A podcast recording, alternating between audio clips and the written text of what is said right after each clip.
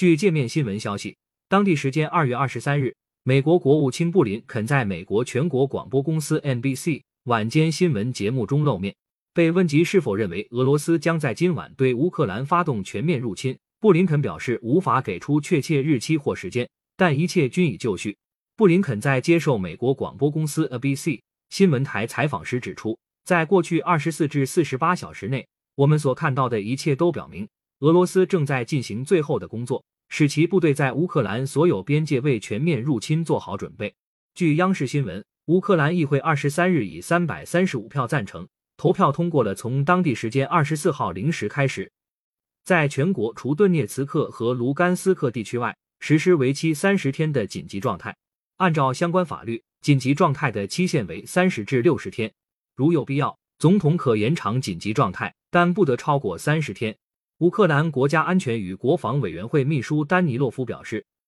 这一决定旨在防止内部不稳定，保证局势得到控制。此外，他表示。实施紧急状态的限制可因地区而异。据悉，在紧急状态下可以采取的措施包括特殊的出入境制度、限制行动自由、交通管制和车辆检查、加强对公共秩序和保障群众生活设施的保护、禁止举行集会、示威、体育和其他群众活动、实行宵禁、必要时核实公民证件、检查个人物品、办公空间和公民住房、限制武器、酒类销售、没收公民注册的枪支和弹药。规范私营电视和广播节目等。从当地时间二十三日四时起，乌克兰国家银行、乌克兰内阁、外交部等多个网站因遭遇大规模网络攻击而关闭。另一方面，顿涅茨克人民共和国军方发言人巴苏林二十三日说，乌克兰武装部队正在向顿巴斯地区接触线部署冰雹多管火箭炮。当地时间二十三日，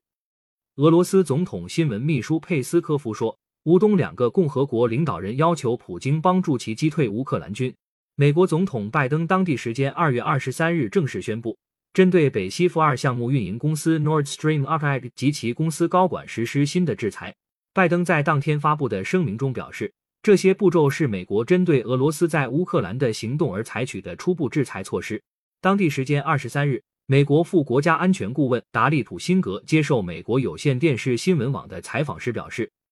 美国及其盟友预计将随时针对俄罗斯实施额外制裁，即使俄罗斯不对乌克兰采取进一步行动，美国及其盟友也将继续追加制裁措施。辛格在采访中指出了可能的制裁措施，包括对俄罗斯实施出口管制，拒绝向俄罗斯提供美国的关键技术。当地时间二十三日，联合国大会就乌克兰局势举行会议，在大会上，俄罗斯常驻联合国代表聂边贾表示。现在的局势是乌克兰当局多年破坏的结果。相反，是俄罗斯一直致力于实现乌克兰内部的和谐。自从二零一四年以来，乌克兰当局一直在同自己的公民作战。乌克兰和他的西方支持者并未听取乌克兰民众的意见。聂边贾表示，乌克兰局势需要对话，而乌克兰一直在破坏对话，并未执行明斯克协议。在联合国大会上，中国常驻联合国代表张军表示。中方对乌克兰局势演变表示关注。中国关于维护各国主权和领土完整的立场是一贯的，